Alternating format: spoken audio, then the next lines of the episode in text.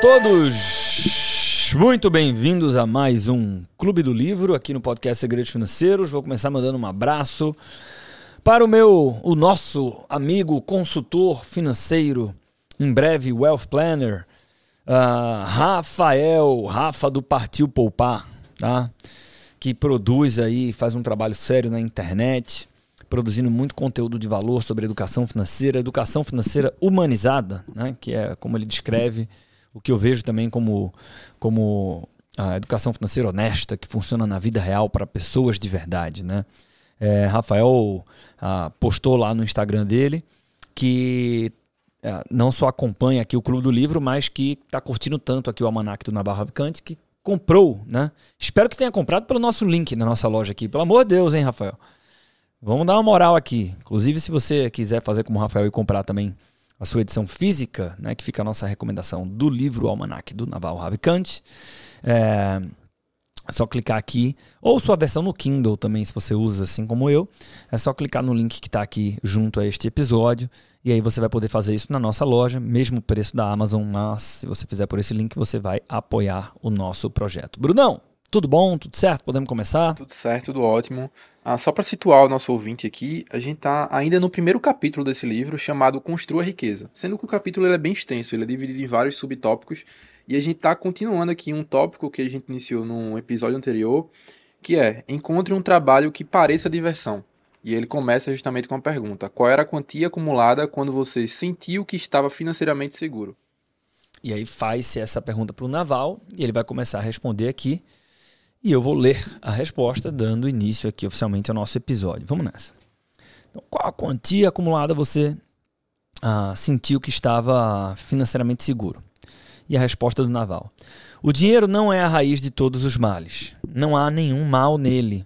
Você vê que o T. Harv Eker, ele fala nisso também, né? Acho que pro para o americano isso aí é um ditado né, mais forte. Eu não, eu, não, vejo aqui no Brasil, a gente não fala tanto isso, né? as pessoas não falam que o dinheiro é a raiz de todos os maus, embora você possa ter pensamentos que vão aí nessa linha. Mas voltando à leitura. Mas a cobiça por dinheiro é nociva. A cobiça por dinheiro não é ruim no sentido social. Não é ruim no sentido de você é uma pessoa ruim por cobiçar dinheiro. Ela é nociva para você. Cobiçar dinheiro é ruim porque é um poço sem fundo. Olha ele se aproximando aqui da filosofia do Morgan Housel. Né? Sempre povoará a nossa mente. Se você adora e ganha dinheiro, você nunca terá o suficiente. Inclusive, tem um capítulo lá na psicologia financeira que fala sobre essa, esse senso de suficiência. Né? Você nunca ficará satisfeito porque o desejo está aceso e não se apaga ao atingir determinada quantia. É uma falácia pensar que o desejo some quando se chega a determinado valor. A punição por gostar de dinheiro aparece junto com ele. À medida que ganhamos dinheiro, queremos mais e ficamos mais paranoicos e com medo de perder o que temos. Nada é de graça. Você ganha dinheiro para resolver seus problemas financeiros e materiais. Acho que a melhor maneira de ficar longe desse amor constante pelo dinheiro é não aumentar o padrão de vida à medida que a grana entra.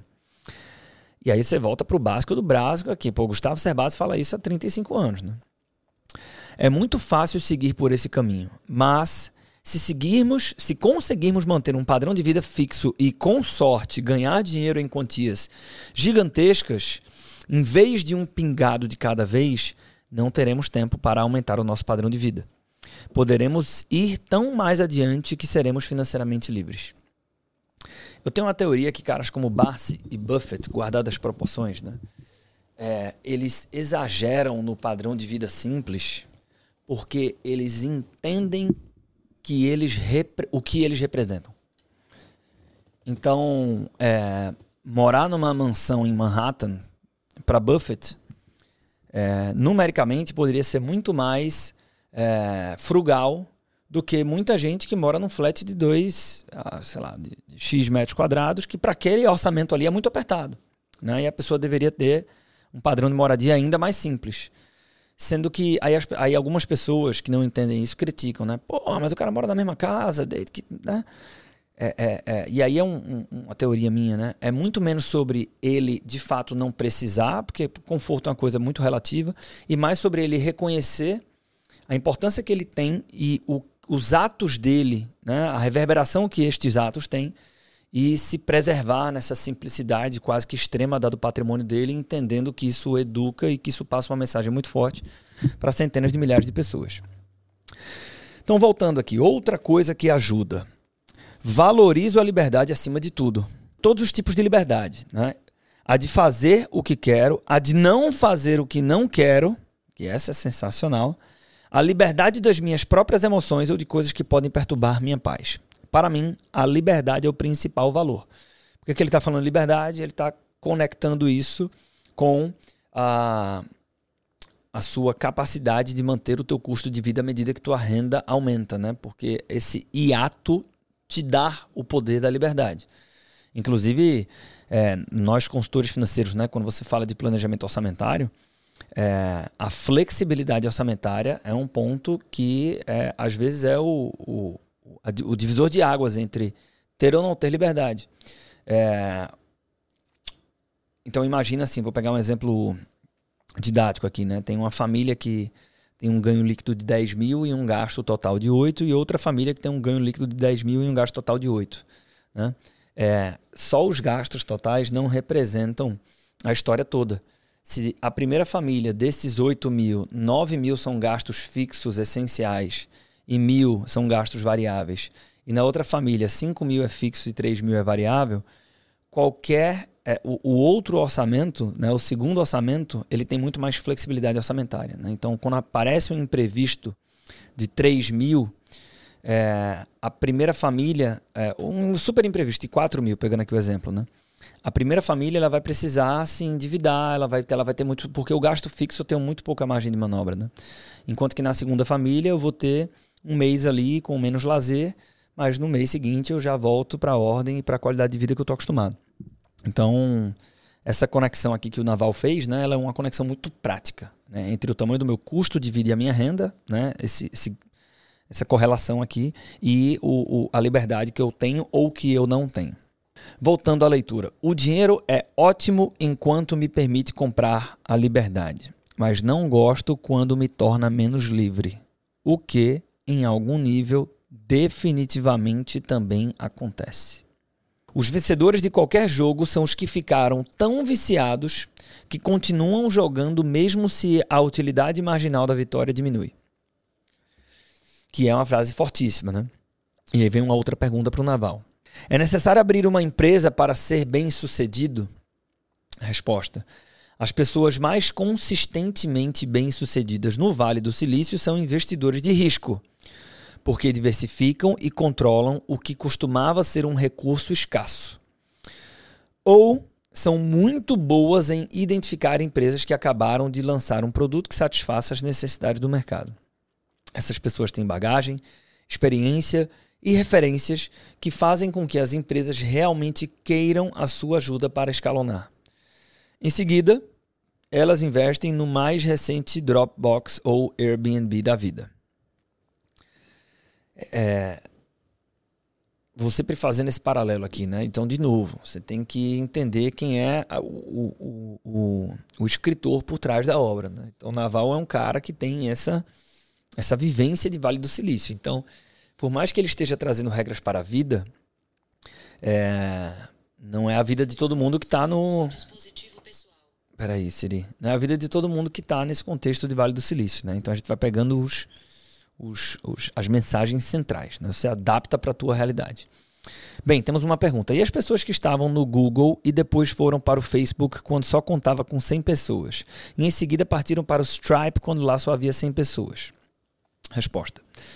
Quando Zuckerberg começou a expandir a empresa, entrou em pânico. Não sei como fazer isso, diria ele. Ligou para o Jim Breyer, que é um investidor e fundador da Axel Partners, que comentou: tem um ótimo gerente de produto nessa outra empresa, você precisa dele. Essas pessoas tendem a fazer o melhor, considerando os riscos de longo prazo, ao contrário dos próprios investidores de risco. Algumas das pessoas mais bem-sucedidas que conheci no Vale do Silício viram suas carreiras deslancharem muito cedo. Foram promovidas a vice-presidente, diretor ou CEO ou abriram uma empresa que se saiu bem logo de cara. Se você não está sendo promovido na hierarquia, a escalada fica muito mais difícil mais tarde. No início, é bom estar em uma empresa menor, porque a infraestrutura pequena facilita a promoção precoce. Eu vou repetir isso aqui e que isso é muito contraintuitivo também. Então, é, é, talvez mais até contemporâneo, nem diria contraintuitivo, mas assim, ó. Se você não está sendo promovido na hierarquia, a escalada fica mais difícil mais tarde. No início, ou seja, da sua carreira, faz bem. É bom estar em uma empresa menor, porque a infraestrutura pequena facilita a promoção precoce. E aquela coisa, né? Uma vez gerente, sempre gerente, uma vez CEO, né? ninguém tira isso de você. Né? Uma vez diretor e assim por diante. Para alguém que está no início da carreira, e talvez até mais tarde na carreira, a coisa mais importante em relação a uma empresa é a rede de ex-colegas que você vai estabelecer. Pense sobre quem vai trabalhar com você e o que essas pessoas farão. E aí eu vou conectar com um, conselho que o Charlie Munger dá para empreendedores, né? Mas que aí você isso serve para o empreendedorismo clássico, mas serve para o intraempreendedorismo também é. Velho, você vai ter muitos problemas. O que pode diminuir os seus problemas, ou até mesmo a quantidade deles, é a qualidade das pessoas que estão no campo de batalha contigo. Então seja muito seletivo em escolher com quem você vai trabalhar, com qual empresa você vai trabalhar, quem você vai convidar para o seu time. Né?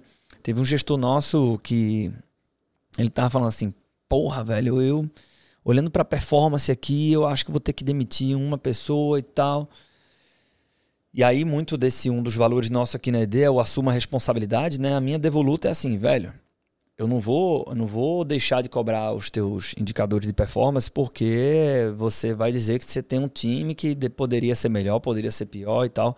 Você tem um budget e você escolhe o time que você que vai trabalhar contigo, né? Então, lembre-se disso. Voltando aqui, né? Agora tem tipo um subtópico, né, Brunão, dentro desse primeiro capítulo, que é como ter sorte. Né? Até eu quero reler isso aqui para lembrar como é que faz para ter sorte. É, a pergunta para o Naval é: por que você diz, entre aspas, aqui, fique rico sem precisar ter sorte? E ele diz: de mil universos paralelos, em 999 deles desejamos ser ricos. Não queremos ser ricos apenas nos 50 em que tivemos sorte. Então queremos tirar o fator sorte da jogada. Isso está muito talebiano aqui, né? Isso tem muito a ver com iludir pelo acaso. Aí vem uma pergunta, mas ter sorte ajudaria, certo?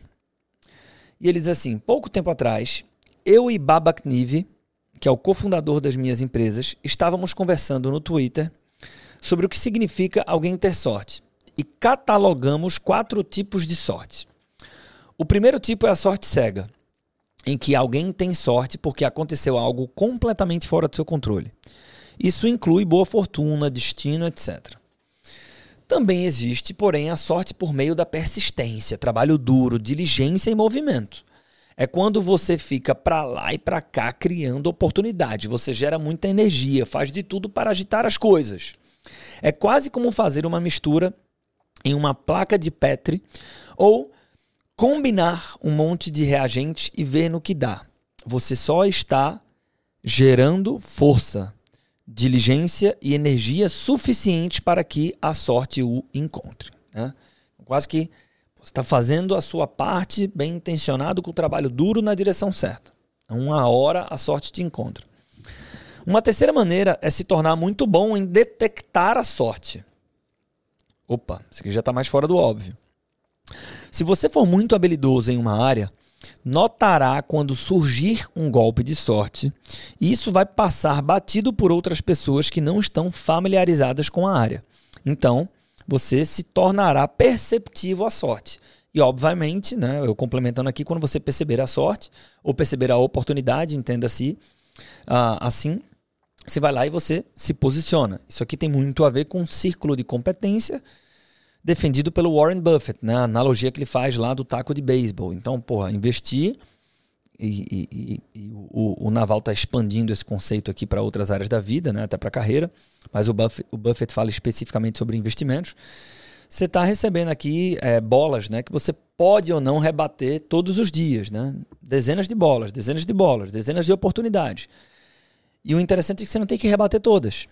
Então, muito depende da sua capacidade, da sua inteligência emocional de aguardar a bola boa para que você, quando rebater, você tenha um long run aqui, você tenha uma pontuação alta, né?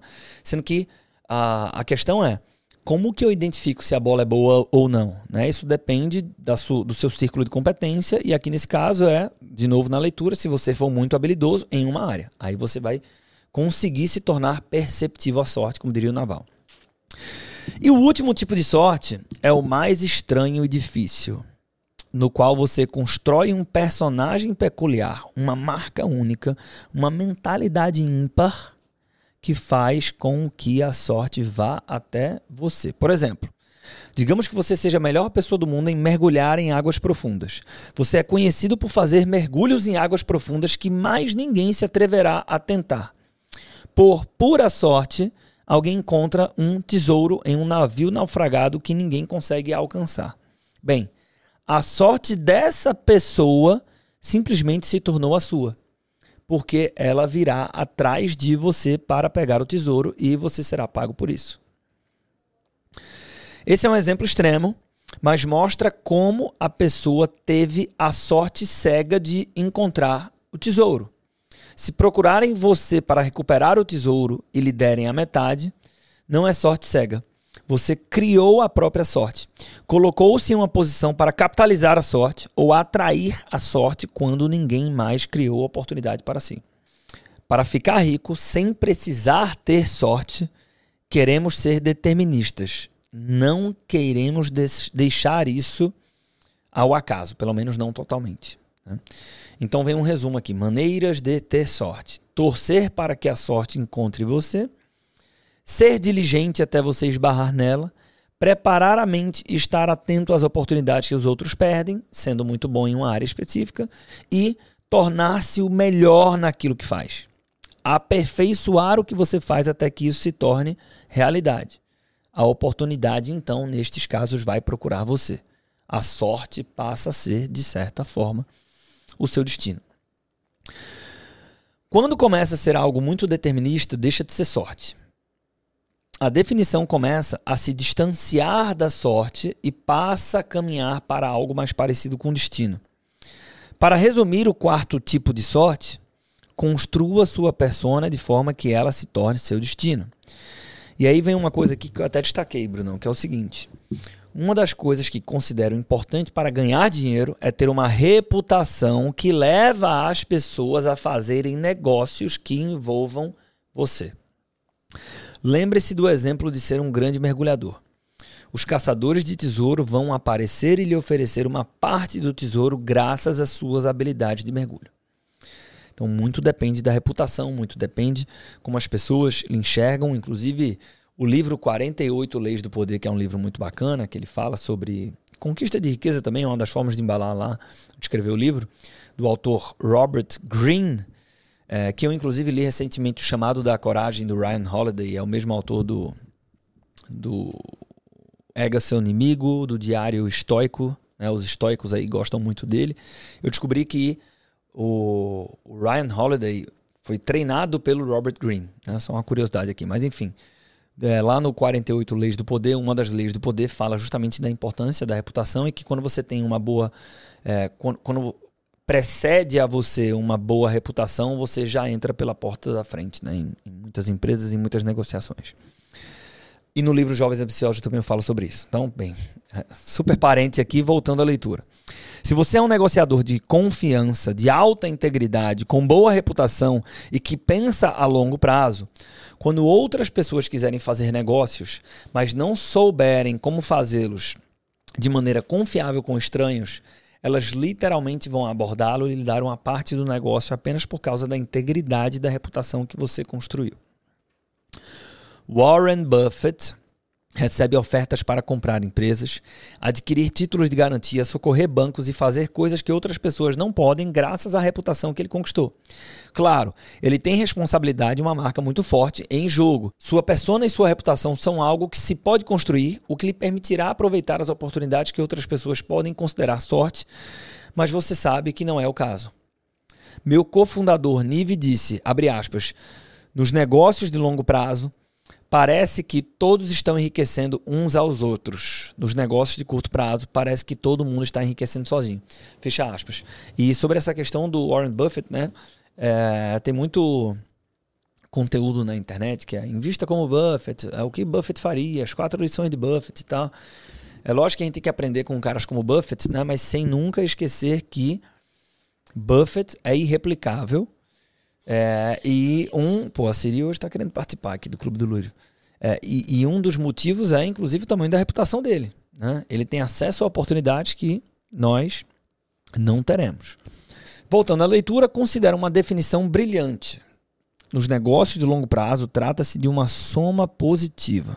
Estamos todos assando o bolo juntos, tentando torná-lo o maior possível. Nos negócios de curto prazo, estamos fatiando o bolo. E aí vem uma outra pergunta aqui, que é: qual a importância do networking? E eu destaquei essa resposta do Naval. Acho que o networking nos negócios, olha isso aqui. Acho que o networking nos negócios é uma completa perda de tempo.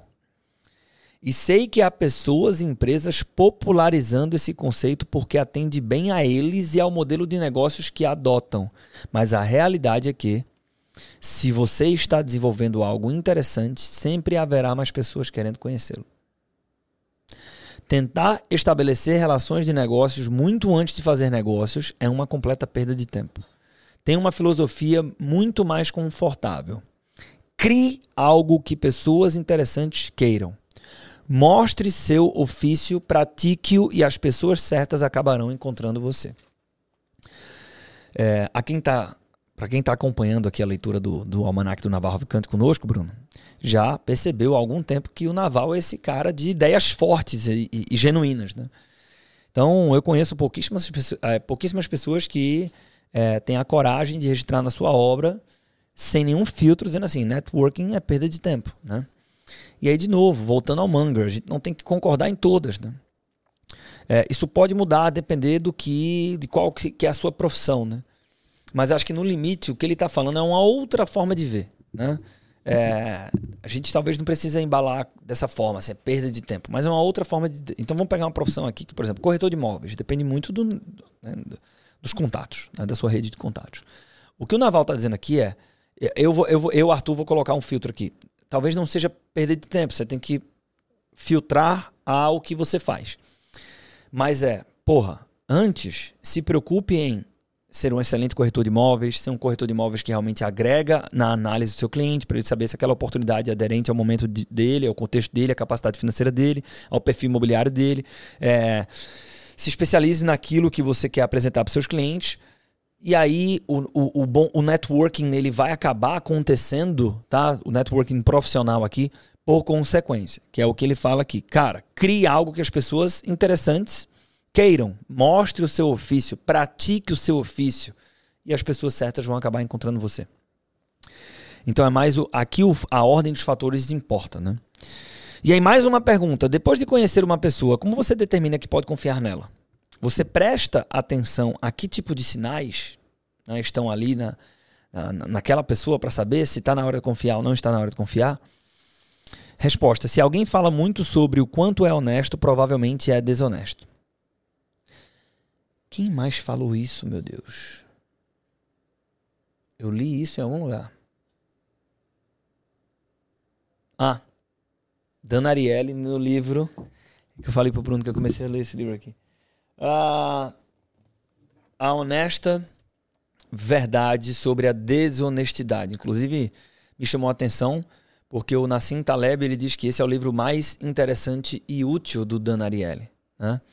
É, tem uma frase minha que, na verdade, eu peguei do Dan Ariely, que é as pessoas mentem quando o assunto é dinheiro. Né?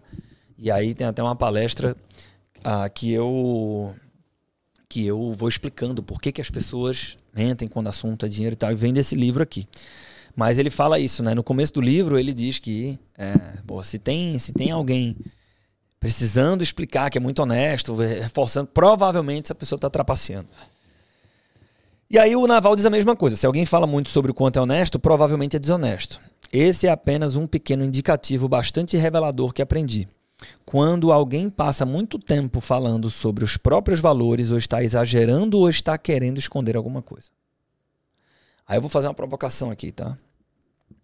A gente tem agora, já a essa altura, no momento que eu estou gravando aqui o episódio, é, alguns consultores da Tech Finance que estão conhecendo a nossa nova proposta de valor para que ele se apresente ao mercado como um Wealth Planner. Né? É onde ele pode oferecer para o cliente dele uma solução de proteção muito robusta, uma solução de, de investimentos muito robusta, de carteira administrada, com FII fixo através de uma gestora, algo que em 99,9% das oportunidades vai ser muito melhor para o cliente do que o modelo tradicional de assessoria. Aí alguém é, me, eu percebi isso, né? Quando eu tava conversando com, com a turma de assessoria que tava meio puta comigo, porque viu uma prestação minha. Porra, Tuzão, pegou pesado aí com a gente e tal, não sei o quê. Pô, vê a gente aqui, a gente é pró-cliente e tal, não sei o quê. E eu ah, fui dando corda.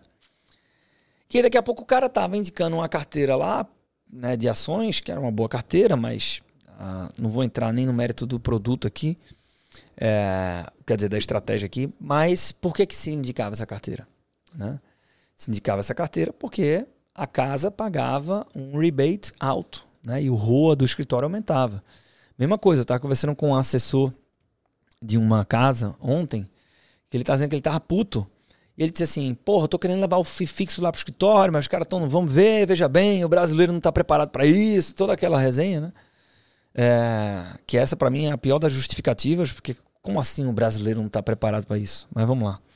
É, e aí o que esse assessor me disse quando eu falei do, do, do, do que é que a gente está do que a gente construiu aqui, né, e como que a gente está fazendo aqui, ele disse assim, porra, no dia que tiver fixo aqui que eu vou saber se realmente essas estratégias estruturadas, essas opções, se a gente vai continuar oferecendo esse negócio.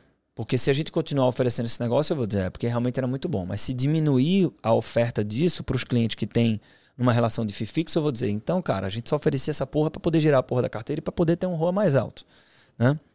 Então, por que que, por que que tudo isso?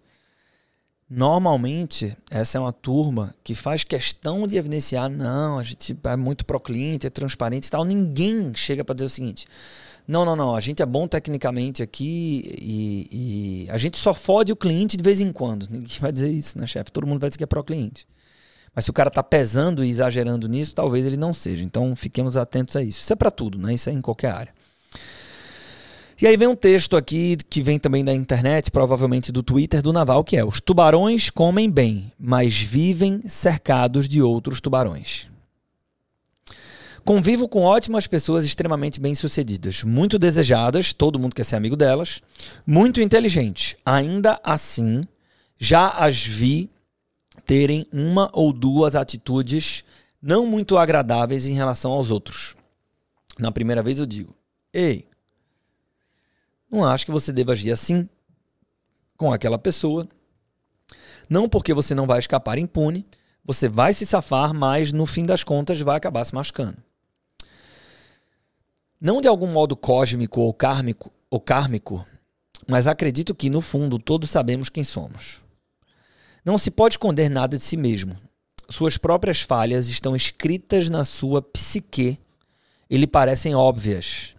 Se você tiver muitos desses defeitos morais, não respeitará a si mesmo. O pior que pode acontecer neste mundo é não termos autoestima. Se você não se ama, quem o amará? E aí, para a gente caminhar para o fechamento aqui desse episódio, tem um trecho aqui que eu destaquei que é o seguinte. Acho que é necessário tomarmos muito cuidado ao fazermos coisas de que não vamos nos orgulhar, porque vão ser prejudiciais. Na primeira vez que alguém age dessa maneira, eu aviso, mas o fato é que ninguém muda. Então, apenas me afasto dessas pessoas. Olha só. Eu as elimino da minha vida Costumo dizer para mim mesmo: quanto mais próximo alguém quiser ser de mim, melhores devem ser seus valores. E com essa porrada aqui a gente vai finalizar esse episódio. Ah? Eu vou repetir esse trecho aqui. Acho que é necessário tomarmos muito cuidado ao fazermos coisas de que não vamos nos orgulhar porque vão ser prejudiciais. Na primeira vez que alguém age dessa maneira, eu aviso. Mas o fato é que ninguém muda. Então eu apenas me afasto dessas pessoas. E eu vou complementar dizendo o seguinte: quanto maior for o nível da pessoa, muito provavelmente maior ela está atenta a isso. Tá? É, então é assim. Bicho, no final do dia, é, ninguém é otário, né? E sabe o que ele falou aqui de, porra, quem tá fazendo negócio de curto prazo tá fatiando o bolo? E quem tá fazendo negócio com mentalidade de, de longo prazo é, tá, tá assando um bolo maior juntos? E no episódio anterior a gente falou aqui, né? O Naval comentou sobre a importância de você jogar jogos onde não são jogos de soma zero. Então, assim, pô, se você tá propondo algo para alguém, diz, não, pô, a gente vai ganhar assim, a gente vai ganhar assim, a gente vai ganhar. Se é uma pessoa que tem uma mentalidade de curto prazo, de fatiar bolo, ela vai adorar fazer negócio contigo. Mas um cara que tem uma mentalidade de longo prazo, ele vai dizer, ah, pô, beleza. E vai dizer assim, é, pô, não quero mais fazer muito negócio com esse cara, porque ele tá mais preocupado em foder o outro do que em, em construir parcerias e relacionamentos de longo prazo. Não, isso acontece muito comigo, mano que chega de proposta, ele, não, porque a gente vai aqui e tal, não sei o que, não sei o que. Eu pô, legal, bacana. Pô, esse cara não quero fazer negócio com esse cara. Não é incomum. Então eu gosto dessa, dessa provocação aqui do Naval porque ela é muito prática. Eu vou repetir. Quanto maior for o nível de quem você está conversando, muito provavelmente, é, consciente ou inconscientemente, ele está atento a esse tipo de coisa. Temos um excelente episódio aqui com excelentes reflexões do meu ponto de vista e vou passar a bola para você aí, Brunão. Excelente episódio. É... Bom, esse é daqueles episódios que vale ouvir novamente, porque ele foi bem abrangente aqui, né? Ele tá seguindo uma, uma linha muito coerente. Primeiro, falando aqui a uma frase que eu destaquei, né? Eu acho que, a melhor, acho que a melhor maneira de ficar longe desse amor constante pelo dinheiro é não aumentar o padrão de vida à medida que a grana entra. Então, uma frase muito inteligente. Aí depois ele entra na parte de sorte Uh, e aí traz aquelas quatro é, distinções de sorte também muito inteligente, muito legal. Uh, as duas primeiras mais conhecidas, as outras duas que seguindo a coerência da linha dele aqui diz muito respeito com aquela ideia de você buscar um conhecimento específico. Perfeito. Então tá bem alinhado. Uh, e algumas outras frases aqui quebra um pouquinho o, o, o, a nossa tradição de trazer só uma frase. Eu vou destacar algumas. É, vou, vou trazer algumas. É, então, continuando aqui trazendo algumas frases, é, teve uma aqui que eu destaquei também que é uma das coisas que considero importante para ganhar dinheiro é ter uma reputação que leva as pessoas a fazerem negócios que envolvam você.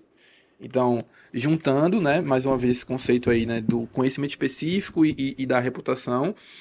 Uh, e eu acho que essa última também foi bem legal uh, com relação à honestidade, né? Se alguém fala muito sobre o quanto é honesto, provavelmente é desonesto. É outra frase que vale Bom, muita muito. Muita porrada aqui, né? muita porrada. Bom, pra gente fechar, vou fazer uma observação sobre o Clube do Livro. Outro dia desse eu estava explicando o Clube do Livro para um, enfim, para um, para um amigo, né? Para uma pessoa que que inclusive trabalhava com finanças, né? Ele era de uma era, era um cara de uma corretora, enfim. E aí ele, pô, legal, então é um audiobook. Aí eu disse, porra, não, velho. Tem nada a ver. E aí, esse episódio aqui, assim, eu acho que, pô, quem é investidor agrega muito valor. Inclusive, estou recebendo muito, muitos contatos de pessoas que falam, pô, Artuzão, não trabalho com finanças, mas adoro o Clube do Livro, né? Porque, de fato, você fala de finanças e negócios aqui, tem muito empresário que nos ouve. É, mas tem um tempero especial para quem trabalha com finanças, seja o assessor, seja o corretor, seja o planejador, ou até mesmo se você já já já já, já se apresenta ao mercado aí como um wealth planner, né? Que é essa essa nova figura aqui que a gente está defendendo. É, porque, mano, onde que você vai encontrar primeiro a curadoria que a gente traz aqui para o Clube do Livro, mas você fazendo esses comentários. Veio o episódio de hoje, né? A gente comentando, conectando as ideias do Naval com, com, com Morgan Housel, indo para é, Segredos da Mente Milionária, fazendo as conexões, vindo para Dana Ariely, o comentário do Nassim Taleb sobre a obra do, do Ariely, que, porra, palestra de finanças. Pelo amor de Deus. Então, assim, primeiro, se você é, nunca compartilhou esse, esse, nosso clube do livro aqui com algum amigo seu que trabalha no mercado financeiro, faz isso porque, pô, eu tenho certeza que ele vai adorar, ele não vai encontrar esse tipo de conteúdo em nenhum lugar na internet. É, e segundo, a gente vai ficar super feliz se você fizer isso. Ele vai ficar também, você vai ter feito uma coisa boa. Então, vou finalizar o episódio de hoje pedindo essa gentileza de você compartilhar. Você conhece alguém que é bancário? Manda para essa pessoa. Você conhece algum assessor de investimentos? Manda para ela para ela conhecer o lado bom da força. E se você conhece algum educador financeiro, planejador financeiro também, eu vou ficar muito feliz, eu e o Brunão aqui. Se você puder compartilhar, porque tenha certeza que para ficar prontinho aí no Spotify ou qualquer uh, streaming que você eventualmente. No Apple Podcast, tem muita gente que escuta também. É, dá, um, dá um trabalhão aqui, mas a gente faz com muito prazer. Beleza? Então, muito obrigado pelo seu tempo, pela sua companhia. Uh, espero encontrar com você no próximo episódio no Clube do Livro. Posso dar um spoiler do próximo episódio? Pode dar um spoiler do próximo. Vamos fechar com o spoiler. A gente vai entrar no novo tópico chamado Seja Paciente. Seja paciente. Então, conexão com investimentos não fal... conexões com a filosofia de investimentos não faltarão no próximo episódio. Valeu, pessoal. Um abraço. Até a próxima.